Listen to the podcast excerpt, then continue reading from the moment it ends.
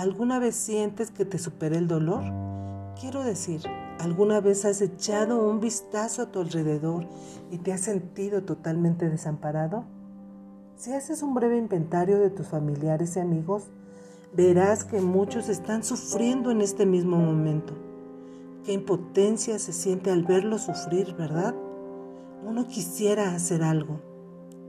En números 16 se registró la historia de mucha gente que sufría. Ocurrió al estallar una gran revuelta en el campamento de Israel.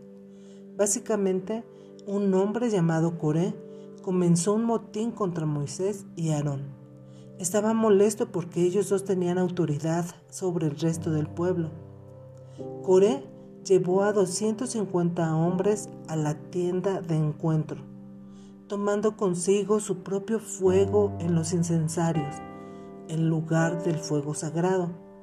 De esa manera quería demostrar que no necesitaban que el sacerdote Aarón quemara incienso por ellos. Cuando Moisés pidió a Dios que revelara quiénes eran los líderes que él había escogido, el suelo se abrió, tragándose a los rebeldes. Entonces todo el campamento se enojó con Moisés y se produjo una plaga mortal.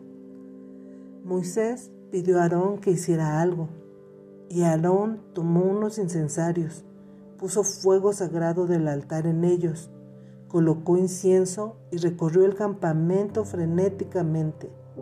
El humo y el incienso subían desde el incensario, y donde quiera que fuese Aarón con el incienso, la gente vivía. El incienso realmente detenía el proceso de la muerte, pero donde no llegaba, la gente moría. Necesitaban el incienso. Era una cuestión de vida o muerte. Luego se colocó entre los que ya habían muerto y los que todavía estaban con vida y la plaga se detuvo. Lo mismo ocurre con la oración. El incienso simboliza nuestras oraciones a Dios. Cuando veas a gente sufrir, piensa en esta escena de Aarón.